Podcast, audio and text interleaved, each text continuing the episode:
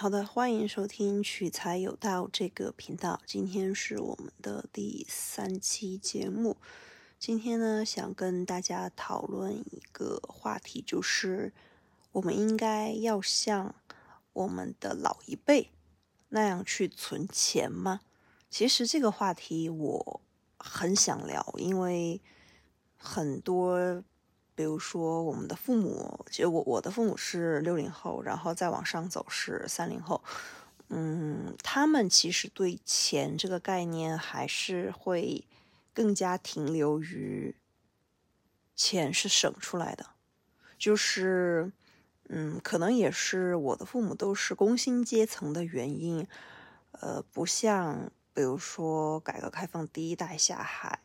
出来创业的那种企业家，他们可能会觉得说啊，钱肯定是自己白手起家创造的嘛，当然也是，呃，借亲戚朋友啊这种，然后拿去撬动杠杆这样子。但是现在呢，可能大家第一个就是说当下会对钱更加保守一些，觉得说，嗯，投什么样的投资都不如呃存。定期，或者是去真的找个很好很好的理财，才能够把钱弄回来啊。就是说，与其说是花出去，还不如就是省下来，嗯，更加加强了他们的这种意识。尤其是新冠之后，那么我们这一辈真的要像老一辈一样的去存钱吗？因为我我个人是觉得说，他们这么做，或者是形成这个观念。是有他们的一个理由的，抛出时代的一个因素，就是说我们这一辈可能，嗯，经济上会更稍微生活稍微富足一些，不能说是特别好，就可能就是平均水平是有往上走的。然后呢，嗯，有更多的可以去消费的一些选择，像他们之前就是说环境呢，就是可能啊生活条件不太不太好。当时我记得我妈跟我说。他小的时候就是买东西是要凭票，就是什么粮票，就是各有各的票，就是买，比如说买买布去做衣服都都有票。我真的记得我小时候就小学，真的就是小学的时候，我妈还非常热衷于买布自己做衣服，但是。不不是说不是说就是买就是说不能买不起衣服啊，不是这个道理，而是自己做的衣服，第一个呢有成就感，就是夏天买布做睡衣、睡裙、睡裤这样子，然后冬天呢就是自己织毛衣，就这其实是一种生活方式，生活方式，而且最关键的是人家做的很好。就呃，就是比如说买回来的布，然后自己缝、自己裁，然后自己就是真的就非常舒服。就这个就是说，是从他们之前的那种买用票买布沿袭下来的，但是确实质量还可以。就是可能穿上去就是看上去没有那么时尚，但是穿上去很舒服，是这样子的。然后呢，比如说当时不是米面粮油都要凭票嘛，然后自己做，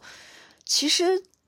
就是说，确实是一方面，其实经济嘛，可能就是还是就是从计划经济时代那么延续下来的一种呃生活方式。但是的话，就吃的很舒服，用的很开心。然后呢，自然后钱虽然说也不多吧，但是也省下了。然后我会觉得说，嗯，比比如说我们这一代的消费观呢，就他们就会觉得或者啊非常不适应，看感觉什么都怎么吃饭，你你非要。点外卖啊，或者是就是说买买现成的，你就不能自己做吗？就是其实就是我们会以为想当然的一件事情，他们就会以为就是以另外一种方式可以做，而这两者的差异其实是从钱的角度，就是一个是比较不那么花钱的，一个就是直接是花钱的，可能就是处在就是差不多就是一个计划经济时代，或者是计划经济时代。过渡到市场经济的一家过渡期，对比强市场经济啊，这样的一种消费模式，或者是说你的一个钱的方式，其实都是不一样的。嗯，我之前吧是遇到了一家，就是怎么说呢，也是通过朋友认识的，然后呢，他的父母是，就是他们家是啊，是华北地区的。然后呢，你会觉得就是他们一家三口的生活非常的简单朴素。就比如说他们，我记得他们当时是在海南是有房子的。然后呢，我们我们是旅，就是去海南旅游的时候，就是呃碰到的嘛。然后也是结缘认识的。然后他们一家呢，其实是在海南，就冬天的时候在海南，其实温度也挺宜人的。然后呢，吃的还是萝卜和白菜，然后肉会吃，但是吃的比较少，就会感觉哎，怎么就是有需要需要花大钱吗？还是怎么样？而是不不，其实不是这样，他们就是一种习惯，就习惯了。但吃的其实吃的挺健康的，因为都是萝卜白菜，都是吃的新鲜的，现买现做的这种。然后人家的存款就是。就是一个普通的家庭啊，就是不是说是做生意啊那种，好像就是双方也都是工，嗯，工薪工薪，然后呃退退下来的那种。嗯，我我记得好像是直接就是当时好像聊到了什么，就是直接说他的手上的现金有八百万，就是然然后我们问他，你八百万放哪里了呢？他就说放银行了呀，然后。就问你，你买理财了吗？或者是买基金吗？还是说股票之类？他说没有啊，就是活期。就就我我会觉得说，我会觉得说，如果这八百万到我手上活期的话，他是肯定留不下来的。就我我一定要给他存一个那种什么五年期，或者是把它推到离我远远的，让我不要知道我有八百万这个事情，我才会觉得说，嗯，这笔钱是安全的。我我我不会碰它，然后他就。涨，它就涨就好了，除非就是，然后说说白了，或者或者是我去买个理财，那样子，我会我会觉得说我能够存得下这笔钱，要不然我会觉得我我应该会把这个花掉，就是这样。还是我我是觉得说真的，还是一代人有一代人的那种做事风格啊，或者是消费习惯，或者是理财的一个观念吧。但是从新冠三年过来之后。我会发现说，其实大家的，即使是我们这一代人啊，就我我我指的是，嗯，九五到零五吧，我这么说吧，就差不多就是有 Z 时代的，对吧？就是差不多就是 Z 时代，我会觉得说还是会有影响的。就我有认识比较节省的零零后，也有认识非常爱消费的九五后，还是会有影响。就他们还是会有意识，就是说，即使是非常爱消费的，呃，我们这一代人，他们会觉得说，我要把钱，即使我要消费，OK，我我要把钱消费到我认为值得消费的地方，就比如说买个买房啊，或者是买大件儿，就是它是那种保值的大件儿，就这种，即使就是说他的内心知道，嗯，我是一个存不下钱的人，OK，那么我一定要让我这笔钱花到花的很很值。这样子，如果是对于那些存得下钱的人，那就更，嗯，那就更不用说了。男性的话，我会认为他们会比女性真的就是从性别上来讲，普遍还说还来说还是能够存得下钱，就真的是因为他们没有那么大的一个消费的，应该说是频次，但是他们买大件也很厉害。尤其是我我这一代人，就是电子类的一个大件儿哦，那真的太值，就是说，就是真的不是说咬咬牙的问题，就是觉得这真的就是为爱可以，就是用用用爱在发电啊，就是就可以用那么说。我之前认识一个九五后，就感觉他每天穿的衣服都是一样的，然后但是就其实也挺普通的吧，就就感觉是在呃某。非常便宜的电商平台上，就是批发的那种，就这种。然后呢，你看他的用的电子产品，你会觉得说他是一个富人，真的就是，嗯，比如说手机都是最新款的，然后呢，PSP，嗯，都有，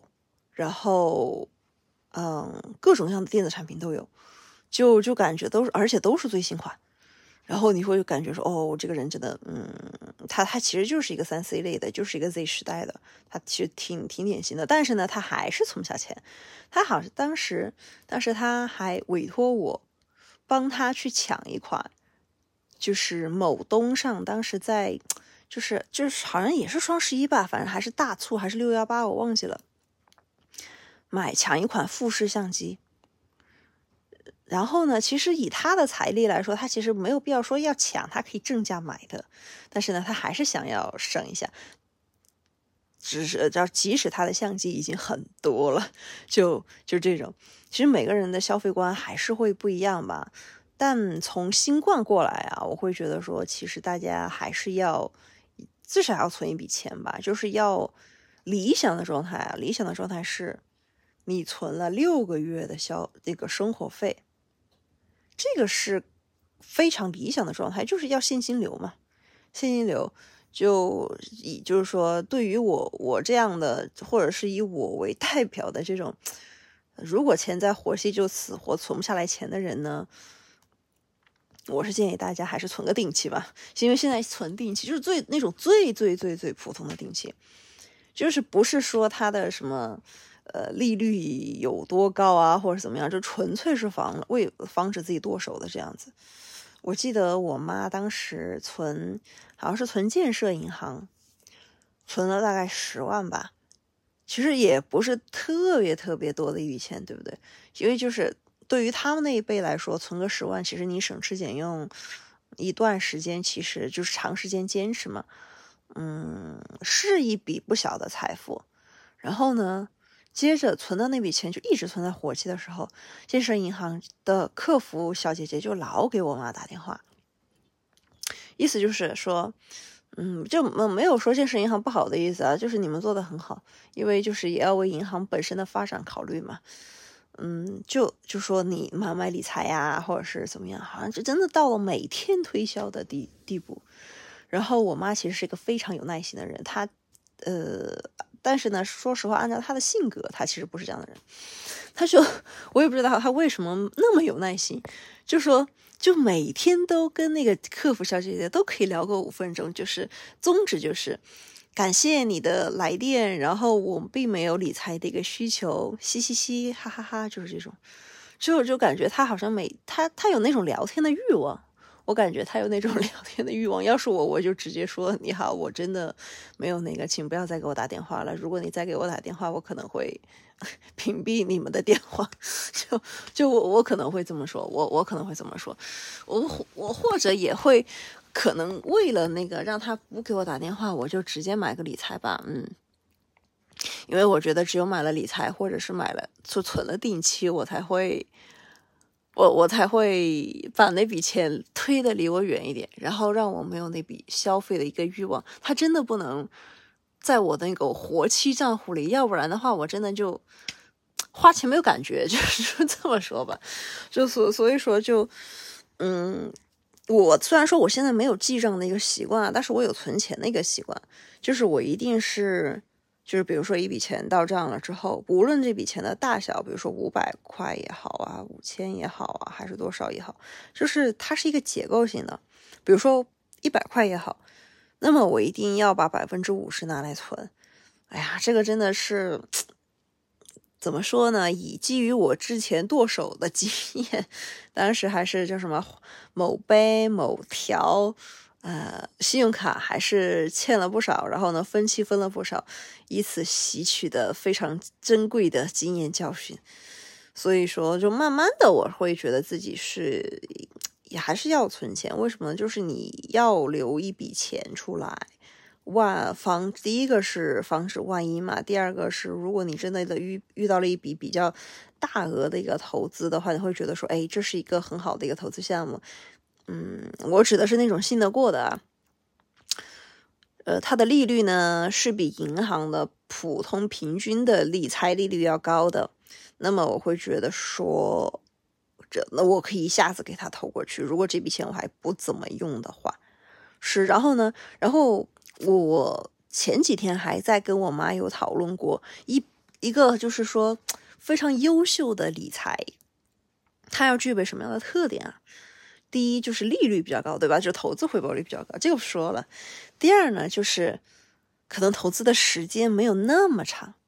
没有那么长，但是属于那种如果是七天进七天出的那种的话，我真的只有，我觉得真的只有逆回购可以做到了。但是我其实很懒，我不是很勤快的想要去搞七天进七天出这样子。另外的话就是它的存取是不是比较的方便？不是说真的要把你锁死的那种啊，就是它至少真的就是真的，如果我们要遇到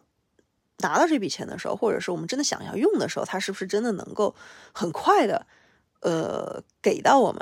这样子？也不是说就实时到账，这个我觉得呃也也不要求了，但关键就是你一两天，对吧？你一两天总归你能够到账，就这种是我我个人觉得是比较稳稳妥的。这可能也就是我周围的人，就是投资啊，就无论是我父母那一辈，还是就是我记得我奶奶在世的时候也是，还有就是我这一辈也是，就很喜欢买理财，就银行的理财。就呃，我现在这里没有说任何一款理财的产品啊，没有推销的性质，真的没有。就因为它就是就是兼顾了兼顾了那种利率比较好好一点好一点，比定期好一点。然后呢，存取好像也都是比较的方便，你可以买那种短期的，对吧？然后因为现在理财啊，或者是那种特色定期，其实也挺多的，